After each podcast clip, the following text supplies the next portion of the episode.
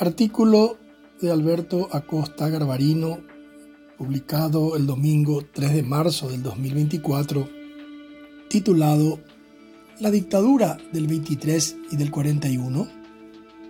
La destitución en el Senado de Katia González y el intento de la oposición de revertir esa decisión también en el Senado hizo que mucha gente comprendiera que con 23 votos en dicha Cámara se puede hacer casi cualquier cosa.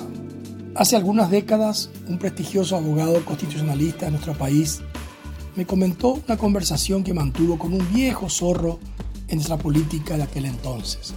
En dicha conversación el abogado le explicó un artículo de nuestra constitución de 1992, haciendo mención al espíritu que tenían los constituyentes cuando lo redactaron. A lo cual el político le respondió, doctor, la política no tiene espíritu, es aritmética simple, porque si sumando los votos alcanzas la mayoría, podés interpretar como quiera el espíritu de la ley. Esta anécdota me hace reflexionar sobre las dos maneras de ver la política. Una es una visión idealista, que dice que la política es la búsqueda del bien común, del bienestar de los ciudadanos y del prestigio de la nación. Y la otra es la realista, que dice que la política es el arte de lo posible que el político debe buscar el poder, mantenerlo e incrementarlo. Esta visión realista es lo que se llama la Realpolitik, un término acuñado por el canciller alemán Otto von Bismarck para definir su política pragmática que en el siglo XIX, armonizando intereses contrapuestos de los diferentes reinos, hizo posible la unificación de Alemania. Esta visión de la política la explica muy claramente Maquiavelo en su libro El Príncipe. Era la visión imperante en el Imperio Británico cuando en la cima de su apogeo en el siglo XVIII, su primer ministro Lord Palmerston dijo, los países no tienen amigos ni enemigos permanentes, tienen intereses permanentes.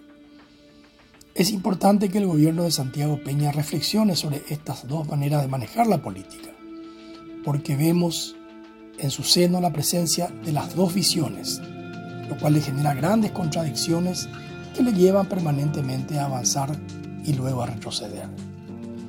Por un lado está el equipo de los ministros técnicos, que con una visión idealista de la política quieren impulsar grandes cambios que nos permitan como país avanzar hacia el desarrollo y como ciudadanos hacia una vida digna.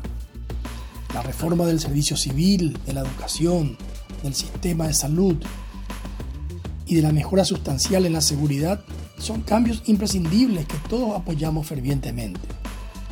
Pero por el otro lado está el sector político que apoya al gobierno se encuentra en el Partido Colorado y que está minado por el clientelismo, el nepotismo, la corrupción y el crimen organizado. La gran contradicción que tiene el gobierno actual es que casi todos los cambios que quiere impulsar su sector técnico van directamente en contra de los intereses del sector político que lo apoya. Por eso se anuncian grandes planes y luego humillantes contramarchas. Para que eso no ocurra, necesitamos que, de técnicos que aprendan sobre el manejo de la política, pero de la buena política, basada en hablar, dialogar, enseñar y aprender de todos los sectores de la sociedad y no de un solo partido. También necesitamos de que el Partido Colorado, que hoy está ensimismado en sumar más y más votos a su ya amplia mayoría parlamentaria, recupere el espíritu de la Asamblea Constituyente de 1992, donde ese mismo Partido Colorado, teniendo mayoría, redactó la nueva constitución con la activa participación de todos los sectores del país.